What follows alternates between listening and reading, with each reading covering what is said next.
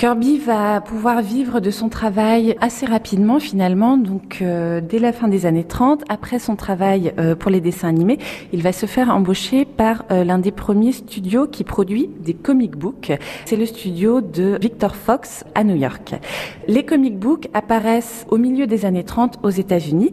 En fait, les éditeurs ont eu l'idée de récupérer tous ces petits comic strips qui passaient dans la presse, de les condenser et d'en sortir une publication sous forme de petits fascicules pour un public assez large.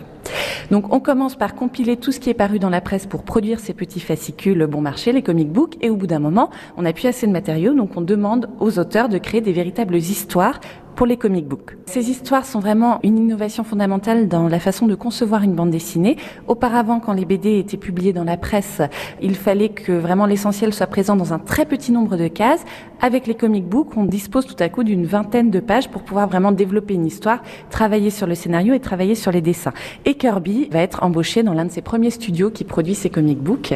Alors c'est un travail à la chaîne. Hein. Il travaille dans une grande salle avec une dizaine d'autres dessinateurs, avec leur patron Victor Fox qui passe dans les rangs et qui leur dit allez-y, produisez, dessinez, dessinez. Donc très tôt en fait Kirby euh, commence à avoir une production assez spectaculaire. Il a une chance c'est qu'il dessine extrêmement vite, donc il est très productif, donc il se fait très vite repérer pour ses qualités de productivité à l'américaine.